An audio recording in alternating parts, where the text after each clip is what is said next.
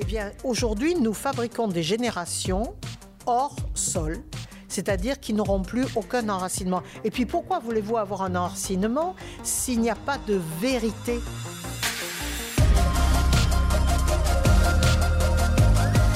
Bonjour et bienvenue à Parésia, le balado qui prend le temps de penser. Je suis toujours en compagnie de la théologienne Thérèse Nadeau-Lacour pour parler de la figure de Sainte Marie de l'Incarnation.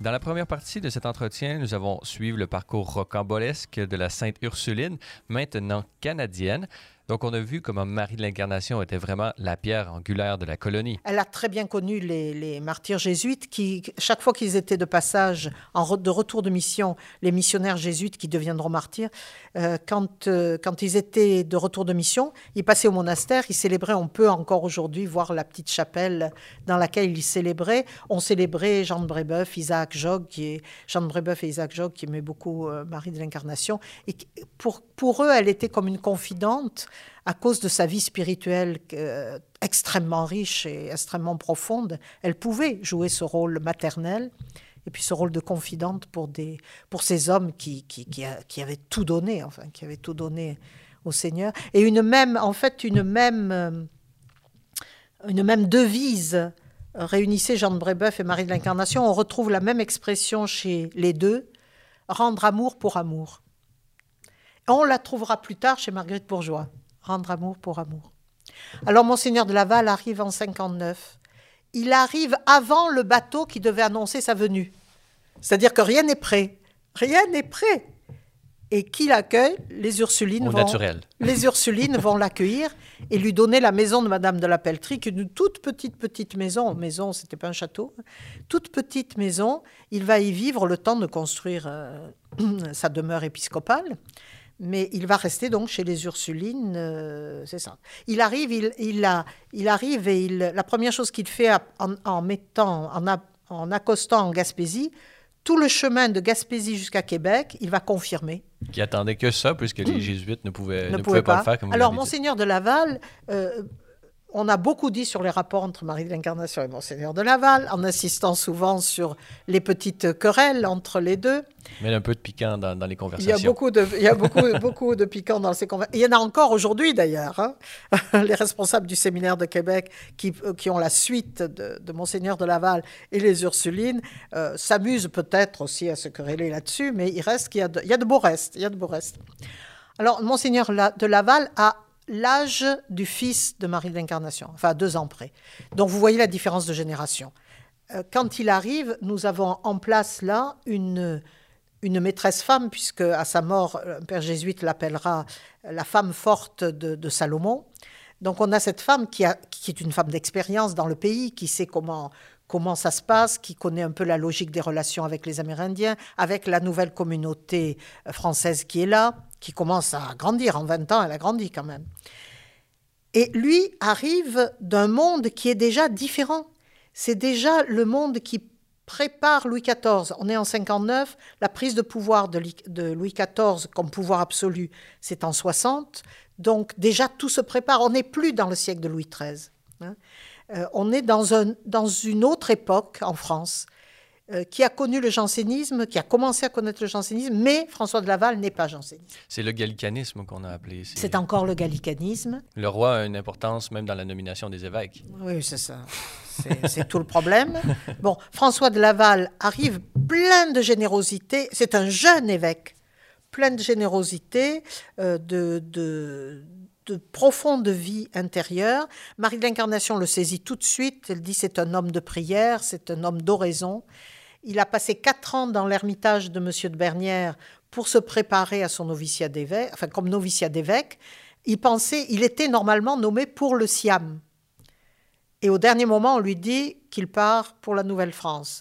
il était resté quatre ans euh, chez Monsieur de Bernières à, à Caen, dans son ermitage. Donc c'est un homme de prière, c'est un homme extrêmement profond, un homme d'oraison. Et pour cela, euh, Marie de l'Incarnation tout de suite l'a estimé et, a dit ça, c'est un bon évêque pour nous. Quoi. Puisqu'à l'époque même, euh, il y avait euh, beaucoup d'évêques qui, c'était une, histoire de famille. Il y avait le général dans les grandes familles de, la, de l'aristocratie.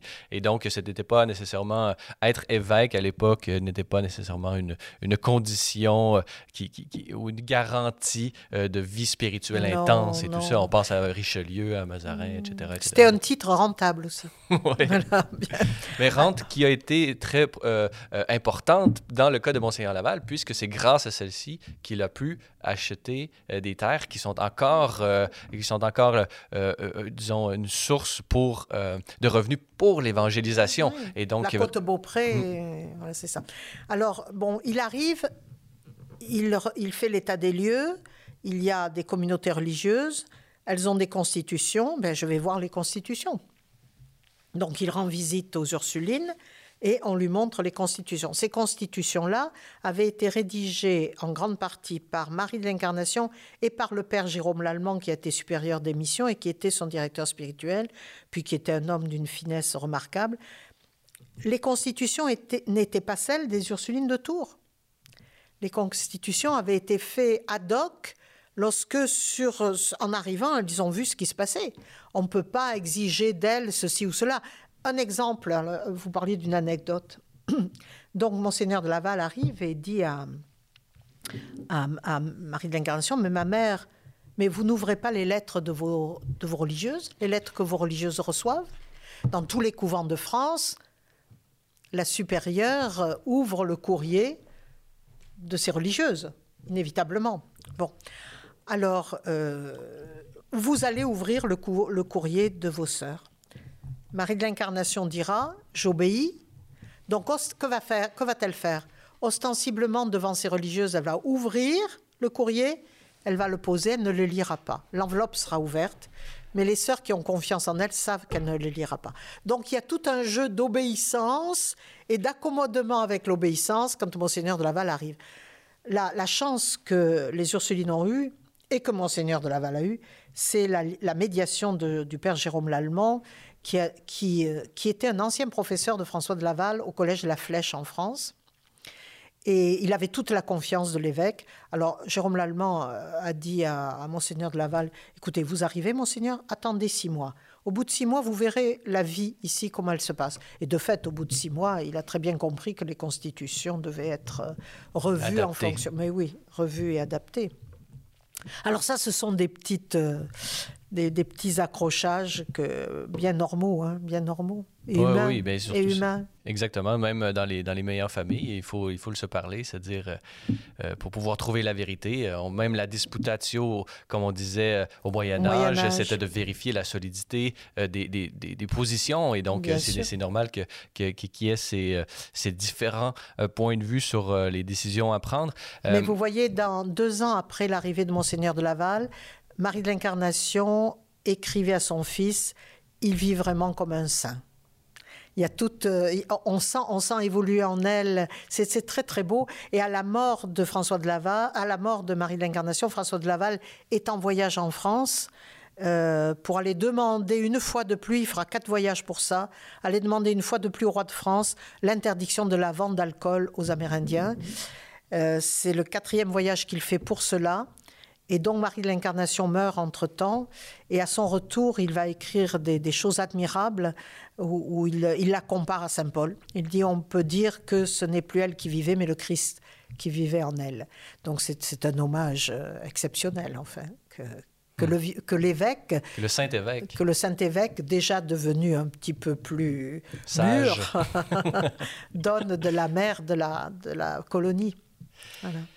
Vous avez euh, mentionné donc elle décède en quelle année Alors en 1672, Madame de la Pelletrie meurt en novembre 71 et Marie de l'Incarnation mourra le 30 avril, euh, donc après Pâques, le 30 avril 1672, c'est sa fête d'ailleurs à l'heure actuelle. Sainte Marie de l'Incarnation se fête le 30 avril. Elle, euh, on lui demande avant de, avant de mourir. elle, elle, elle, aura, elle aura quand même tout un hiver très très pénible. Elle se remettra, puis elle. Bon. Et la dernière, euh, le dernier passage, on lui dit Qui voudriez-vous voir? Alors elle ne demande pas à voir le gouverneur qui pourtant est son ami, elle l'a assez souvent rencontré. Elle ne demande même pas aux sœurs à être autour d'elle. Elle les entend chanter dans la chapelle pour elle. Elle demande à voir ces petites sauvagesses. Et ça, c'est magnifique. Ce terme, terme qui pourrait porter à confusion, mais euh, le, terme de sauvage et sauvagesse, dans, les, dans la bouche de, des saints et fondateurs, voulait dire les, les, gens qui vivaient dans les bois. Dans les bois. Mm. Si vous le voulez bien, euh, qu'est-ce quelques 300, je n'ai pas calculé exactement, presque 400 ans plus tard, aujourd'hui? En, en, en, pardon, en 2022, on fêtera le 350e de son décès. Donc 350 ans, euh, et peut-être euh, justement, on pourrait allonger ce chiffre en considérant euh, sa vie à partir de sa naissance. Ben oui, bien sûr. toujours des occasions de, de fêter.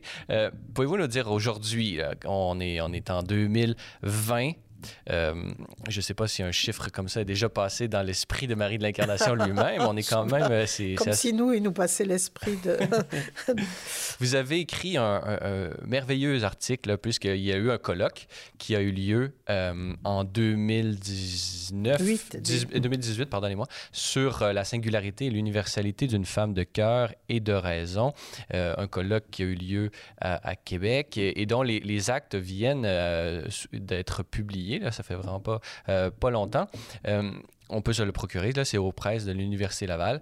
Et donc, il y a beaucoup d'artisans qui se sont euh, penchés sur cette figure, dont vous, vous avez vous signé un merveilleux article sur mon défense et illustration de la nomadité de cœur, dans lequel vous revenez sur, cette, sur ce concept de nomadité qui, qui, qui bon, défini ou pas, on, tout le monde en a d'une certaine façon une, une, une conception de, ce que ça veut dire et vous en faites, euh, vous le déployez dans toutes ses ramifications. J'aimerais que vous, nous explicitiez, si vous, si vous le voulez bien, euh, bon, Marie de l'Incarnation, Marie Guyard de l'Incarnation, euh, qu'est-ce qu'elle a à nous dire aujourd'hui? On a fait cette, ce parcours de sa vie. Parlez-nous un peu là. Qu'est-ce que, en quoi sa figure peut-elle nous inspirer aujourd'hui selon vous? D'abord, le fait de la canoniser lui donne une dimension universelle. Euh, nous n'y sommes pour rien, mais le fait que le Saint-Père ait décidé de la canoniser de manière équivalente, donc vraiment pour toute sa vie, c'est-à-dire pas pour un miracle avéré, mais il aura ce mot, euh, pas François aura ce mot, c'est toute sa vie qui est un miracle. Alors il la canonise en la donnant comme modèle. Ça veut dire cela, canoniser, il la donne à l'Église universelle comme modèle. Déjà, lors de sa béatification en 1980, le pape Jean-Paul II avait eu ce mot étonnant. Le lendemain de la béatification, il parlait devant les Ursulines réunies à Rome et il leur disait, euh, je, le dis de mémoire, la mère Marie de l'Incarnation a été euh, déclarée sainte, enfin sainte, bon, et sainte non seulement parce que par tout ce qu'elle a fait, mais par l'orientation spirituelle de sa vie et de son œuvre. Donc ce que cible Jean-Paul II, c'est cela, par l'orientation spirituelle de sa vie et de son œuvre. Et alors il a ces mots, et c'est pourquoi il faut la suivre aujourd'hui plus que jamais dans les vicissitudes de notre temps. Parlez-nous de ces vicissitudes, de ce temps dans lequel nous vivons qui est vraiment euh, caractérisé par un, un changement perpétuel et, qui rejoint euh, la, figure de Marie de l'Incarnation puisqu'elle a été elle-même euh, une femme d'action et qui a été bousculée dans tous ses retranchements. Parlez-nous, comment vous, vous caractériseriez ce, ce, ce, temps dans lequel nous vivons, du mouvement perpétuel, de l'immersion perpétuelle dans le mouvement? Oui, puis c'est même pas une époque de changement, dit François. Je crois que là, il, il vise juste, c'est un changement d'époque. Alors, euh, il faut bien savoir que Marie de l'Incarnation aussi, on peut faire des parallèles. Hein. il ne faut pas abuser des parallèles, mais on peut faire un parallèle qui se tient, je ne suis pas la seule à le faire, entre l'époque que vit Marie de l'Incarnation, enfin Renaissance et 17e, et notre époque. Dans les deux cas, il s'agissait vraiment d'un changement d'époque. À partir de la Renaissance, et toute la féodalité qui s'effondre, tout le système politique qui s'effondre, les repères euh, scientifiques, la découverte du Nouveau Monde, etc., euh, les repères religieux, les guerres de religion, où euh, un croyant de, du XVIe siècle, un croyant de base, j'allais dire du XVIe siècle, ne s'y retrouvait plus. Euh, quelle, quelle est la vérité de ma foi? Enfin, Les changements philosophiques aussi, avec des le changements philosophiques, etc. avec etc. le début de, de la modernité. Donc nous sommes dans une période où euh, un monde nouveau est en train d'apparaître. Euh, que peut signifier pour un croyant vivre dans ce monde nouveau. Et la réaction de ceux qui, de ce, d'un petit groupe de chrétiens au début du XVIIe siècle, et ça c'est magnifique, un Vincent de Paul, un François de Sales, euh, un Saint Jean Eudes, des laïcs, Gaston de Ranty, euh, euh, Jean de Bernière, Jérôme de la Dauversière, Marie de l'Incarnation, ces personnes-là qui sont des grandes âmes en fait, hein, mais, mais qui, qui, qui sont des grandes âmes et qui seraient étonnés qu'on dise qu'elles sont des grandes âmes, ont, été unis par une même, un même instinct chrétien qui est, bien, puisque nous sommes dans une époque de changement, enfin de changement complet, un changement d'époque, revenons à l'essentiel, repartons du Christ, annonçons le Christ, là où nous sommes. Annonçons le Christ par toute notre vie. Donc ça suppose ce le par toute notre vie. Annonçons le Christ, bon très bien, ça on pourrait dire, après tout, il y a des fonctions de missionnaires dans l'Église. Hein, il y a des fonctionnaires missionnaires. C'est pas ça du tout qu'ils veulent dire. C'est avec toute notre vie. Mais le passage au avec toute notre vie suppose ce qu'on a appelé à cette époque-là la deuxième conversion.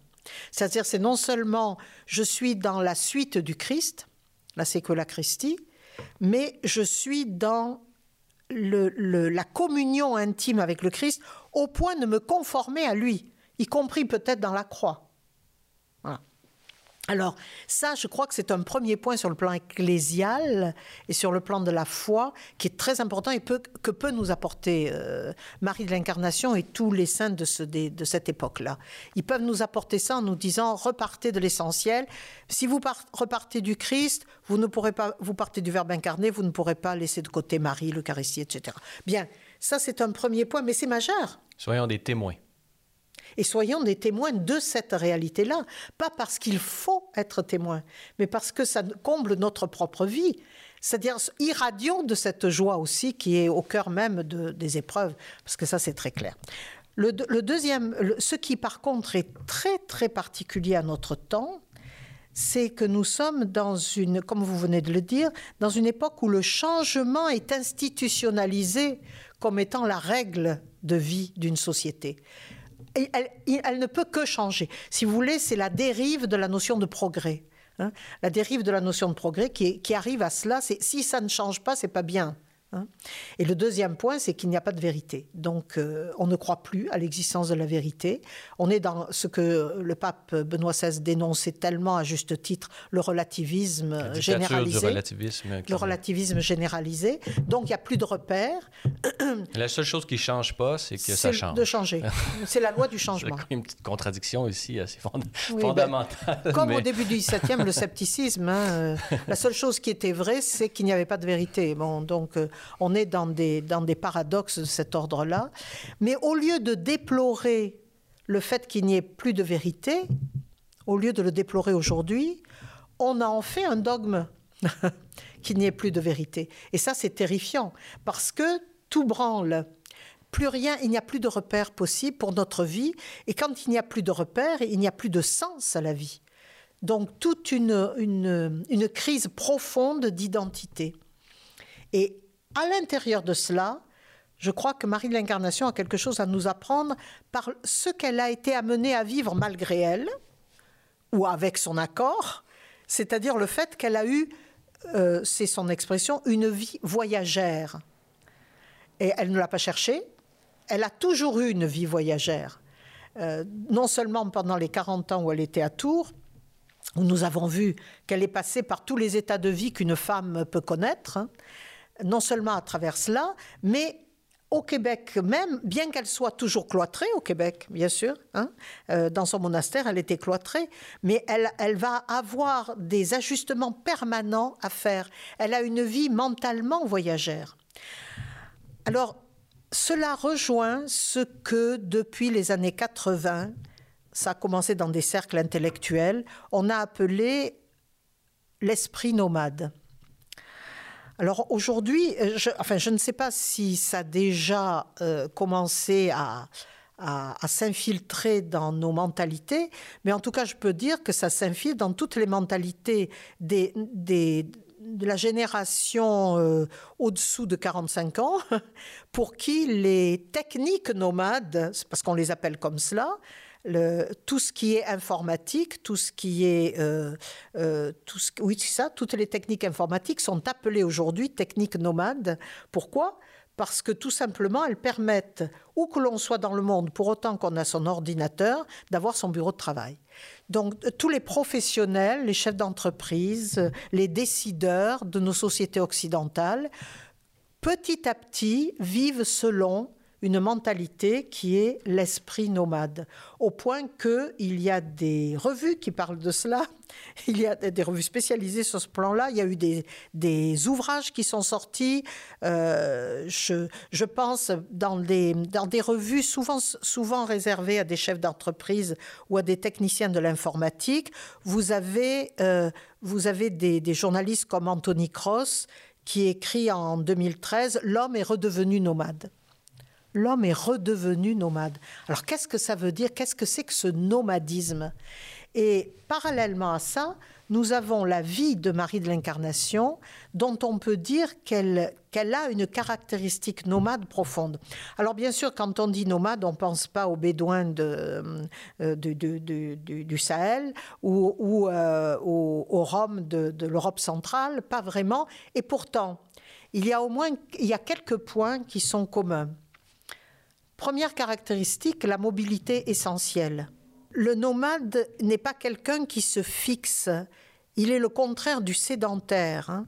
Nous sommes à l'époque paléolithique. Hein. C'est ce qu'on appelle la mobilité essentielle, c'est-à-dire ce qui fait l'essence du nomade, c'est sa mobilité. Mais c'est pas seulement sa mobilité, c'est pourquoi il est en mouvement.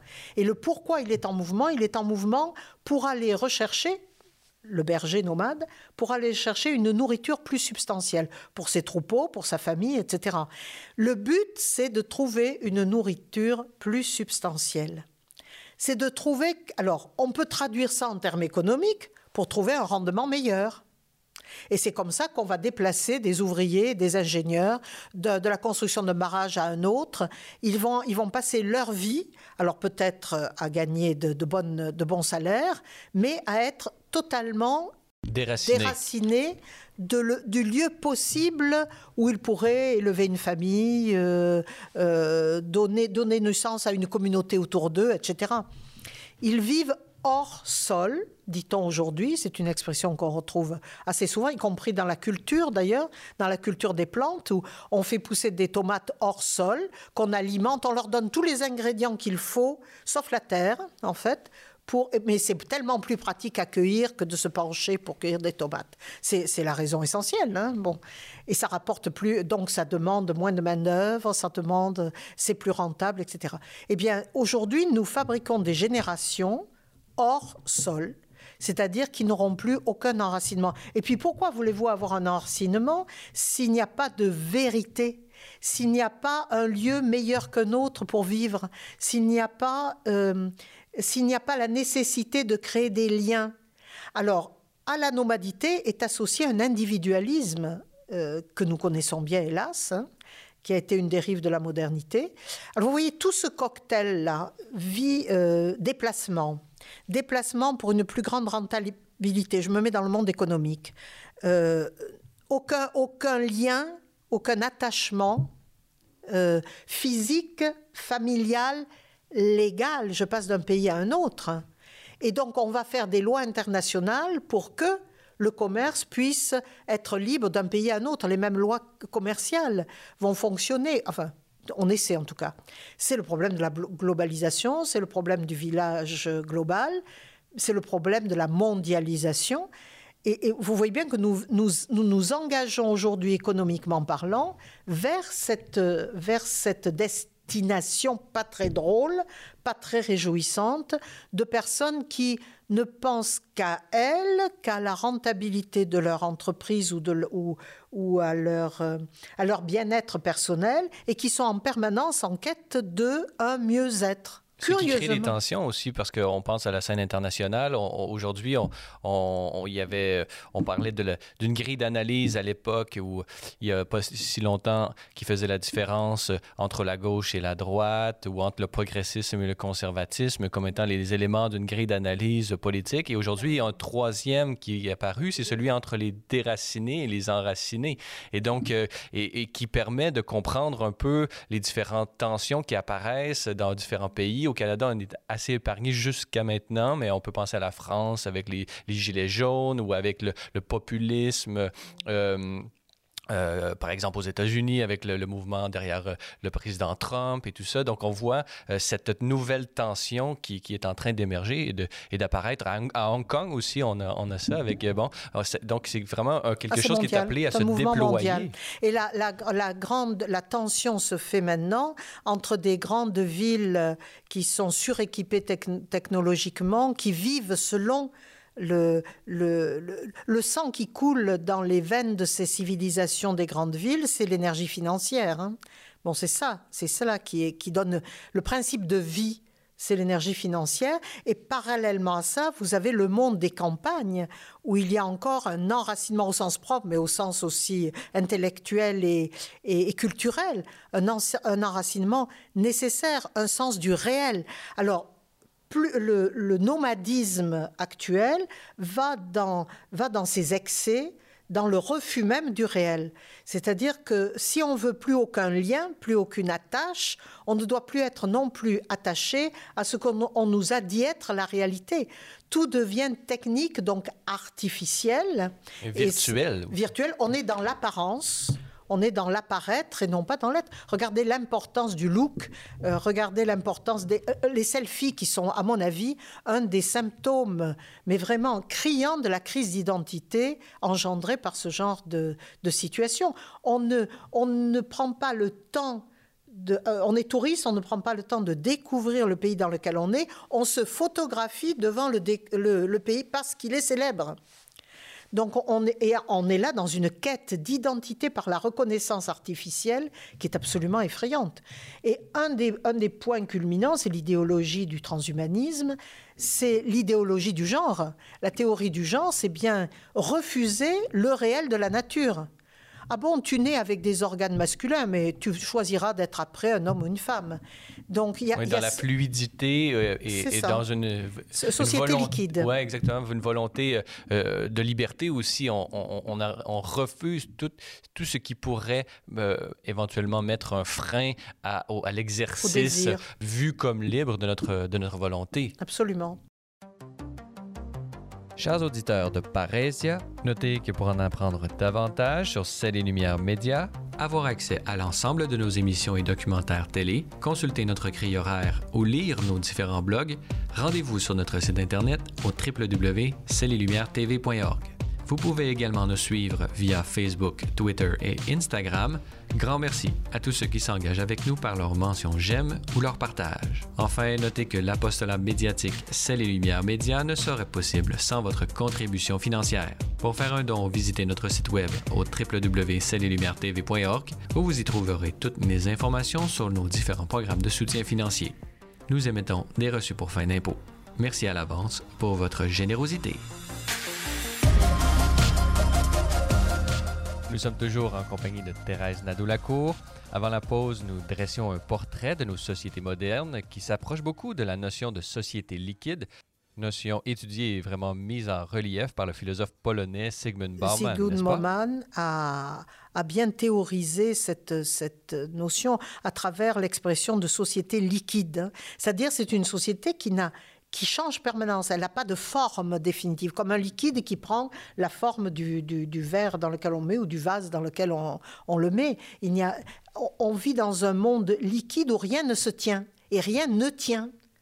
comment voulez-vous transmettre quoi que ce soit Il n'y a plus d'héritage à transmettre puisque, puisque cet héritage, il est passé, dépassé, etc. Il n'a plus de sens en soi. Il ne peut plus y avoir d'évolution non plus, puisque pour évoluer, il faut avoir un, tronc. On prend l'image d'un arbre qui grandit. L'évolution, il, y a des racines et il peut grandir d'une certaine façon et se déployer. S'il se liquifie d'une certaine façon, elle, elle, la société ou le lieu ou peu importe la réalité qu'on considère va se, va se dissoudre finalement. Et donc, elle n'est, comme vous dites, le, seul tronc par lequel elle, elle peut survivre, c'est la virtualité euh, des capitaux. Et donc, euh, d'une certaine façon, si on, en, on, on s'insère ou on continue de construire un monde selon cette logique, on, on on, on, risque de voir un monde vraiment s'anéantir ou s'effriter jusqu'à jusqu'à cesser d'exister. Absolument. Et alors là, c'est le, c'est le refus, et c'est en même temps le refus de penser, de se mettre à distance d'une telle euh, idéologie, parce que si par hasard je me mets à distance, je vais, je vais, ce que nous faisons en ce moment, on en voit l'absurdité en fait, on, puis on en voit le caractère mortifère. Mais si je me mets à distance, or quel est le lieu à partir duquel je peux me mettre en à distance, sinon ma, une vie intérieure, sinon euh, se, se, prendre le temps et donc le silence, et donc on est dans un, dans un monde de bruit, dans un monde de voilà. Bien. Alors l'origine, en fait, euh, intellectuellement, est, bien antérieure à 1980, parce que c'est autour des années 80 que ça s'est, ça s'est noyauté véritablement. C'est chez, on le trouve chez Nietzsche une fois de plus. Et Nietzsche a une phrase dans son, en 1878 dans son livre Humain trop humain, en opposition avec les intelligences liées et enracinées, en opposition hein, avec les intelligences enracinées, nous voyons presque notre idéal dans une espèce de nomadisme intellectuel. C'est-à-dire, le nomadisme intellectuel, je peux passer d'une doctrine à une autre, de toute façon, aucune n'est vraie. Je peux passer de l'une à l'autre selon que ça m'arrange à un moment ou que ça me dérange. Je, change si ça me dérange. Donc, il théorise d'une certaine façon euh, ce, qu'on vient de décrire au niveau de, de, l'intelligence, euh, mais dans votre texte, vous soulignez euh, qu'il y a le mot presque. Et donc, il y a peut-être un point jonction qui pourrait réunir Nietzsche qui nous explique le monde dans lequel on vit, et Marie de l'Incarnation qui nous, qui nous permet justement de, de nous en sortir ou d'une certaine façon d'atténuer les effets négatifs et de nous permettre de vivre euh, d'une manière authentique les, les, effets positifs de cette nomadité qui, qui n'est pas totalement mauvaise. Voilà, non. Alors, euh, ce presque, c'est la brèche ouverte pour une conversion possible. Parce que le passage, on ne peut pas adopter le nomadisme tel qu'il est, on ne peut que s'opposer à ce type de nomadisme nomadisme au nom d'autre chose, au nom d'autre chose. Mais ce, qui requiert le refus même de cette position-là, par exemple du virtuel à la place du réel, par exemple de, du liquide à la place de l'enracinement, on ne peut vraiment que refuser cela et entrer par une brèche qui permet cette conversion, ou ce qu'on appelle un repentir en, peinture, bon, mais qui change tout. Vous savez, c'est le repentir dans, dans, un, dans un tableau. C'est ce petit rien qui a changé tout le sens du tableau et que rajoute le peintre à un moment. Bon, il, le tableau voulait dire quelque chose, mais je rajoute juste ça et ça change le sens le presque de Nietzsche euh, peut changer ce sens-là. C'est une chance que je lui donne. Bon, mais mais il a quand même écrit. Il a écrit. Donc il voyait que cette position pouvait avoir. Euh, bien sûr. Il voyait la contradiction interne, euh, vrai qu'on a mentionné tout à l'heure. Ben, bien si, sûr. Si, si, tout est si tout est tout s'équivaut. Rien ne vaut. Exactement. Et donc cette doctrine même qu'il est en train d'expliciter ne vaut rien elle non plus. Donc il peut pas, il ne pouvait pas. Donc il y avait une certaine rigueur et une logique. Ah, tout à fait, tout à fait. Alors lorsqu'on regarde que, quel rapport peut-il y avoir entre l'un et l'autre, si vous voulez, entre Marie de l'Incarnation et cela? C'est apparemment il n'y a aucun rapport, mais vraiment aucun rapport. Et pourtant, il y a véritablement chez Marie de l'Incarnation une nomadité. Alors, je ne parle pas de nomadisme. Le, nomadisme, isme, ça veut dire un système de pensée. Hein.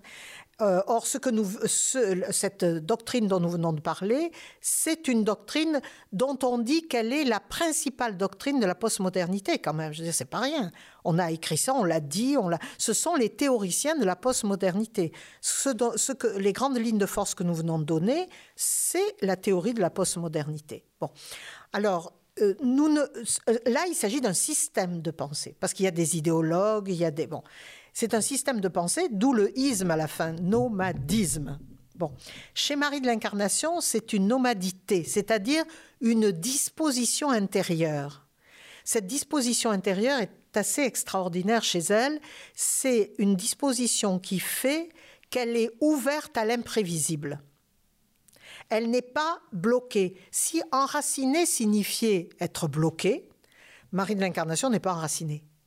Si elle était bloquée dans ses racines, elle n'aurait jamais quitté Tours, ou elle serait jamais rentrée dans le couvent, ou elle, aurait, elle serait restée dans la boulangerie familiale, ou dans, l'atelier de soirée de son mari, ou je ne sais pas. Si vous voulez, elle se serait établie, comme on disait au XVIIe, quand on se marie, hein, on est établi.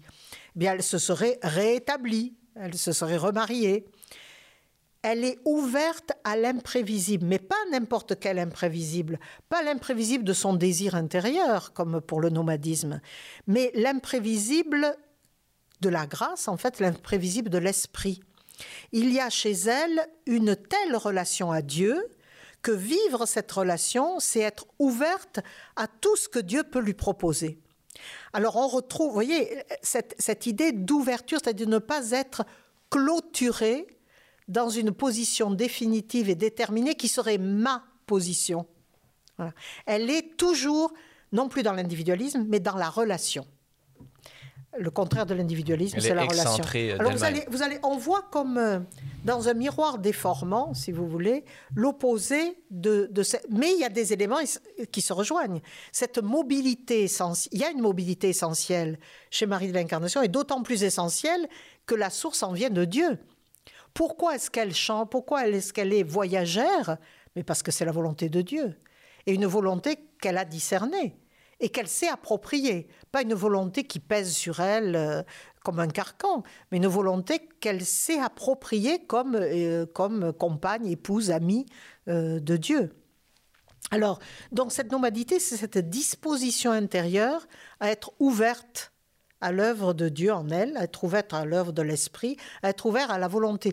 De ce fait, on peut dire qu'elle va passer sa vie à chercher une nourriture substantielle. Or, quand vous ouvrez les évangiles, quand vous ouvrez euh, l'évangile selon Saint Jean au chapitre 4, c'est-à-dire la Samaritaine, on connaît bien la Samaritaine, mais souvent on oublie à la fin. Bon, on sait qu'elle laisse sa cruche et qu'elle part, euh, bien, très bien, magnifique, elle devient missionnaire formidable. Mais les disciples reviennent du village. Ils avaient laissé Jésus seul avec cette femme, ils reviennent du village. Ils reviennent avec de la nourriture, c'est le moment de manger. Et ils proposent à Jésus de manger. Jésus refuse. Pourquoi? Il dit Ma nourriture, c'est de faire la volonté de mon Père. En fait, être, si être chrétien, c'est imiter Jésus, Marie imite absolument celui qu'elle appelle sa cause exemplaire en voulant faire la volonté du Père. Or, cette volonté, elle ne nous est pas révélée d'un coup au début de notre existence en disant voilà ce que tu vas faire de ta vie. Je te dis déjà ce que tu vas faire de ta vie. C'est pas de cet ordre-là. Euh, Jésus n'est pas un, chiro, chiromancien, bon, etc. Alors, ça se déploie euh, vraiment à travers la vie elle-même et graduellement graduellement et à travers l'approfondissement de la relation avec Dieu. Euh, à Marie de l'Incarnation, Jésus ne lui propose pas, enfin, pardon, Sa Divine Majesté, Dieu ne lui propose pas d'être missionnaire à l'âge de 7 ans. Il fallait d'abord qu'ils s'apprivoisent l'un l'autre, je dirais, hein, que Marie rentre dans une relation avec Dieu jusqu'à aller à la relation de la plus grande intimité, exactement celle que Jésus, juste la veille de sa passion, dit à ses disciples en Jean 15, Je ne vous appelle plus serviteur, mais ami. Il faut aller jusqu'à cette amitié profonde pour pouvoir le suivre à la croix. Et là, ils n'ont encore rien compris, ils ne comprendront qu'après. Donc, Marie d'Incarnation connaît bien une mobilité essentielle. Elle connaît bien le désir de chercher une nourriture plus substantielle, toujours plus substantielle dans la mesure où toujours faire mieux et plus la volonté de Dieu, ça c'est très clair, on est bien dans une nomadité. Hein. Passer du nomadisme à la nomadité. Ah oui, complètement. Euh, j'appelle nomadité la disposition foncière de Marie à être ouvert à l'imprévisible de l'esprit, c'est-à-dire à la volonté de Dieu. Mais c'est une volonté. Alors, on va être dans le paradoxe, c'est une nomadité enracinée. C'est-à-dire, c'est une nomadité de cœur, C'est son cœur, mais c'est pas le cœur qui est nomade. C'est une nomadité qui vient de son cœur. C'est-à-dire, ça vient, ses déplacements, ses détachements viennent bien de son cœur, mais son cœur, lui, il est enraciné. Alors, enraciné dans quoi? Pour que cette nomadité ait un sens, et n'est pas celui du nomadisme, pour que cette nomadité ait un sens, dans quoi le cœur de Marie est-elle Alors, elle se pose cette question. Qui faut-il être pour porter du fruit? Vous nous demandez de porter du fruit, Seigneur. Jean 15, c'est vraiment un évangile qui touche beaucoup Marie. Et que votre fruit demeure. Et qui ne change pas. mais oui. Qu'il demeure. Vous nous demandez ça. Mais comment réaliser ça? Est-ce qu'il s'agit seulement de faire des grandes choses? Non. Euh, Marie répond non. Que faut-il donc Qu'ont fait vos saints? Qu'ont fait vos saints? Dans quoi étaient-ils enracinés Réponse avec Paul enracinés dans l'amour de Dieu. Donc la, nomadité essentielle chez Marie est enracinée, est, vraiment dans ce qu'est Dieu. Dans qui est Dieu Il est amour. Est enracinée dans cet amour-là. Alors, la sève de l'Esprit peut monter dans le sarment et porter du fruit. Et Marie va, identifier la sève à l'Esprit Saint. Parce que justement, cet Esprit Saint, il est par, de sa nature, par sa nature même, euh, Dieu, il est hors du temps. Et donc, s'enraciner hors du temps, peut-être que ça peut nous permettre aujourd'hui, à nous qui sommes émergés plus que jamais dans ce temps qui coule. Euh, ça nous permet d'être de, d'être incarnés, d'être de notre époque, d'être euh, présents aux gens qui sont dans ce perpétuel devenir euh, institutionnalisé, tout en étant, tout en trouvant une, une, une maison stable, un lieu stable qui nous permet de garder ces deux aspects de notre de, de, de la vie humaine, d'une certaine façon. Absolument, absolument. Alors je pense à tous ces jeunes qui qui partent sur les routes en globe-trotteur pour, euh, pour se donner une année sabbatique, par exemple, etc. Mais en fait, ils partent en quête de leur propre identité. Euh, mais là, nous sommes vraiment dans, dans, quelque chose qui touche à une réalité humaine profonde. Et euh, si c'est de l'ordre du provisoire, si leur quête est de l'ordre du provisoire, ils pourront un jour trouver un lieu où, prendre racine. Mais si elle est de l'ordre de, la permanence, une, une mobilité permanente, ils ne pourront jamais prendre racine. Et dans quoi peut-on prendre racine pour à la fois respecter la loi du changement qui est la loi de la vie, hein, et, euh, et, en même temps respecter l'idée qu'il faut des racines. Il n'y a bien que dans la relation à Dieu que je peux enraciner ma vie, c'est comme vous l'avez dit, que je peux enraciner ma vie pour qu'elle respecte en même temps la loi du changement de toute, de toute existence. Mais encore plus particulièrement aujourd'hui, oui, oui. Puisqu'il y avait encore à l'époque de Marie de l'Incarnation, ou même pas, il y a 50 ans ici même au Québec, on pouvait être encore, il y avait encore un monde qui était lui-même enraciné. Là, c'est en train de s'écrouler peu à peu. Euh, donc, euh, moi, j'aimerais que vous peut-être faire un, lien, euh, puisque Marie de l'Incarnation était éducatrice, donc il y avait un lien à faire avec, avec l'éducation. Et parlez-nous un peu, nous, comment est-ce qu'on peut trouver modèle en Marie de l'Incarnation pour être présent et éduquer, entre guillemets, euh, ces gens euh, d'aujourd'hui qui, qui, ne peuvent pas tenir en place, qui sont toujours avec leur téléphone cellulaire à, être, à communiquer avec des gens aux quatre coins de la planète et qui ne, tiennent pas en place. On parle même des, des problèmes de, de, TDAH, d'incapacité à se concentrer. Donc, on est vraiment... Comment Marie de l'Incarnation peut-elle nous, nous inspirer euh, pour aider, justement, permettre éventuellement et ultimement cet enracinement dans le cœur de Dieu? Je ne pense pas qu'il y ait de technique pour cela. je pense pas qu'il y ait de technique. Je crois que quand on, la voit avec les différentes personnes qui lui demandent conseil dans sa correspondance, comment pouvoir trouver un sens à son existence. Dans le, sens, ça veut dire à la fois signification, mais ça veut dire direction. Quand j'ai trouvé un sens à mon existence, les choses se mettent en place en fonction de ce sens-là.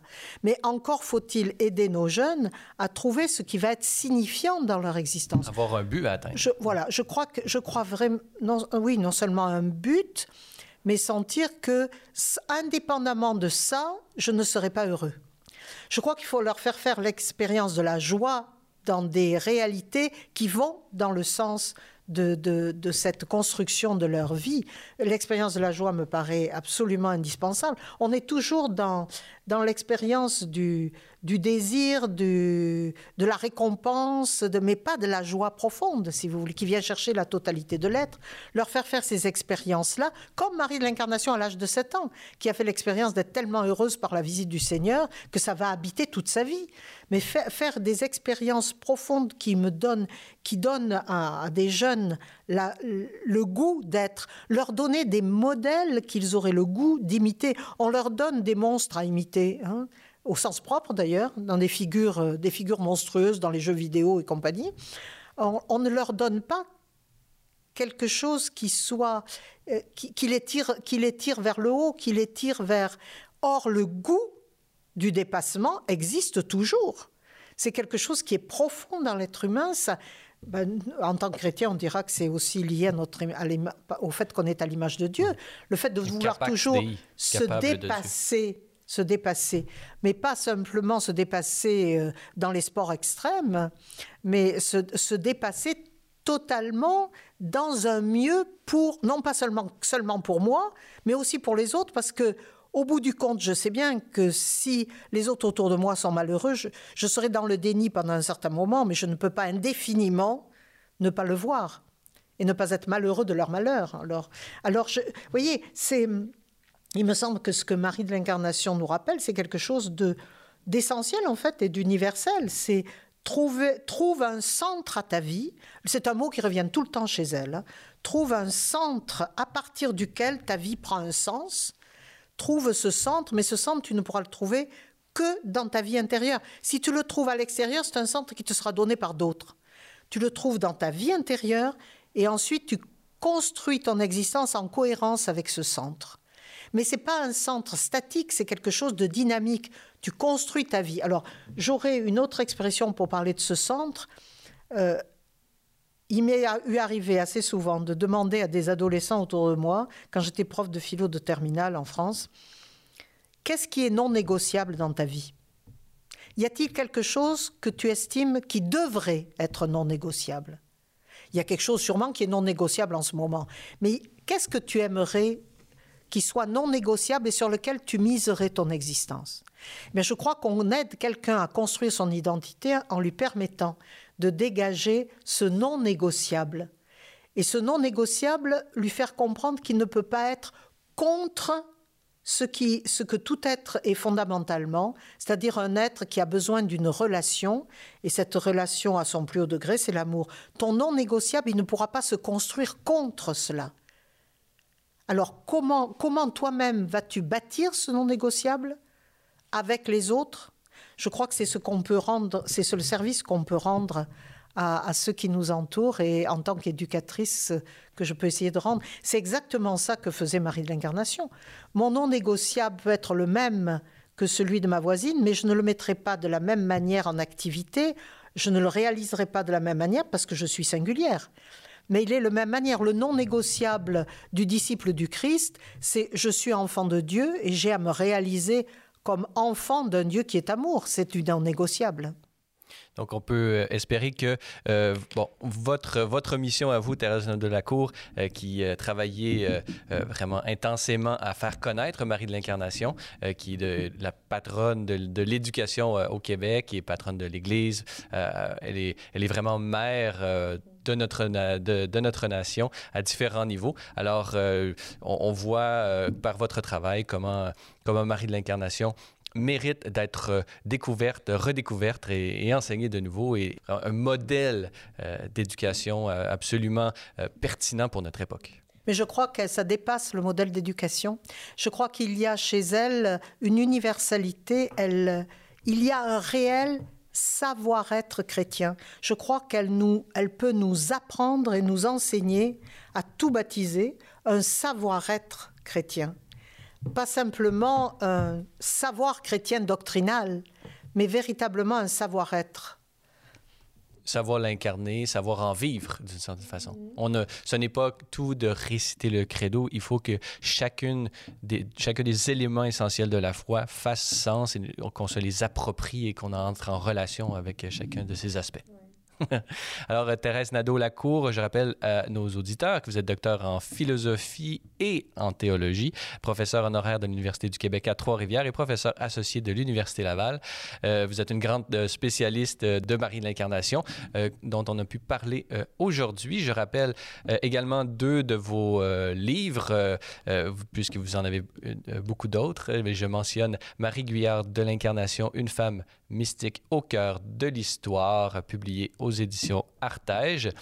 Et euh, votre participation aux actes du colloque que sur Marie Guyard de l'Incarnation intitulé Singularité et universalité d'une femme de cœur et de raison sous la direction euh, de Philippe Roy-Lissancourt, euh, Raymond, Raymond Brodeur et vous-même, publié aux presses de l'Université Laval. Alors, bon, je, Thérèse Nadeau-Lacour, je ne pourrais terminer cet entretien en, en, faisant omission du fait que vous avez été vous-même ma directrice de mémoire de maîtrise. Alors, je vous serais... Avec joie, d'ailleurs. très reconnaissant euh, pour, euh, pour cet accompagnement que vous avez pu euh, faire il y a de cela, je ne sais plus combien d'années, mais encore merci pour, pour cela. Et bon, peut-être en, en, terminant, qu'est-ce qu'on peut vous souhaiter là, pour, pour, les, pour le futur, pour les prochaines années? Ce qu'on peut me souhaiter, que ce que Marie de l'Incarnation souhaitait, je crois, à sa nièce à la fin de sa vie, c'est de correspondre du mieux possible à la grâce que le Seigneur nous fait au quotidien.